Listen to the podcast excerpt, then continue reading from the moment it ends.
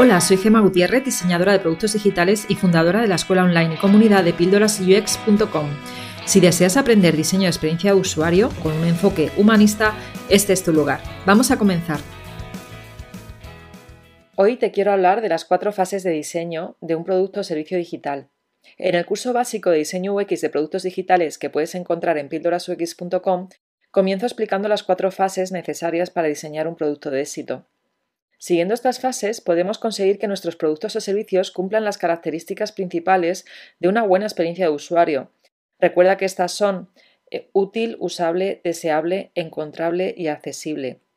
Si quieres saber más de cada una de ellas, te recomiendo que veas en nuestro canal de YouTube de Píldoras UX el vídeo que es el diseño UX en 5 minutos. Como diseñadora UX, debo ser capaz de empatizar con los usuarios, entenderlos para poder dar forma al producto o servicio que tengo que diseñar, y esto es totalmente necesario para que éste cubra sus necesidades reales.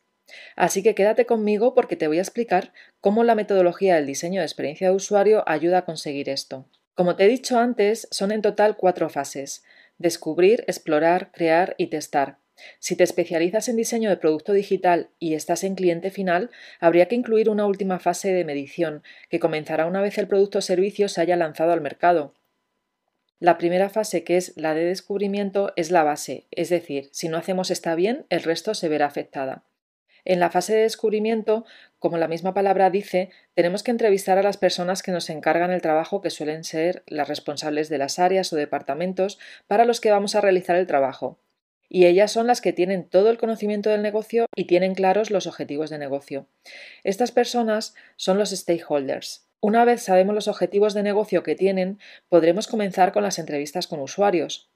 Es recomendable entrevistar entre 6 y 10 personas para poder conocer cuáles son sus objetivos, necesidades y frustraciones principales, tanto las preguntas como ejercicios que les puedas hacer en estas entrevistas dependerán de la necesidad principal de negocio que te haya encargado tu cliente o stakeholder. Existen muchas otras técnicas para realizar investigación con usuarios y también con los stakeholders de cada una de ellas hablo en el curso, pero la verdad es que la teoría realmente no se aprende hasta que no se pone en práctica. El triángulo o eje en el que nos moveremos siempre será el de tener unos objetivos y métricas que nos ayuden a conseguir la información necesaria a través de la metodología del diseño de investigación. Como dice Olga Revilla en su libro Reflexiones de experiencia de usuario, los diseñadores debemos movernos en esa delgada línea entre objetivos de negocio, requerimientos técnicos y necesidades de los usuarios. Por desgracia, todavía a día de hoy en España, muchas empresas e incluso emprendedores se saltan esta fase o solo la hacen parcialmente con entrevistas a stakeholders y basándose en hipótesis propias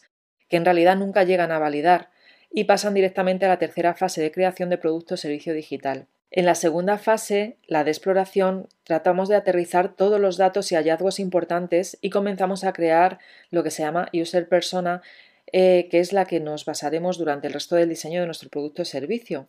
Este user persona lo debemos tener muy presente durante toda la fase de creación, ya que nos ayudará a diseñar basándonos en los datos reales, es decir, en los objetivos, motivaciones, necesidades y frustraciones que hemos encontrado durante las entrevistas a distintos usuarios de la primera fase. Empatizar con nuestro usuario final es totalmente necesario, por lo que es importante además que nuestro user persona tenga un nombre, edad y género. Piensa que cuanto más claras tengas sus metas y frustraciones, más orientada estará la construcción de un diseño de producto o servicio que tenga una buena experiencia de usuario. Esta fase consta de más artefactos que nos pueden ayudar a comenzar con buen pie la fase de creación. Estos los veremos más adelante en nuestro podcast, así que vamos a pasar ahora a hablar de la tercera fase, que es la fase de creación. Una vez tengamos claros tanto los objetivos de negocio como las necesidades y frustraciones de nuestro usuario final, podremos comenzar con esta fase, ya que realmente estaremos haciendo un diseño centrado en el usuario.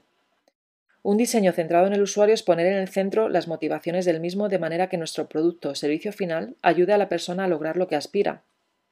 En la fase de creación comenzaremos ya a trabajar en la arquitectura de la información, en la navegación, así como la creación de los primeros prototipos del producto o servicio digital.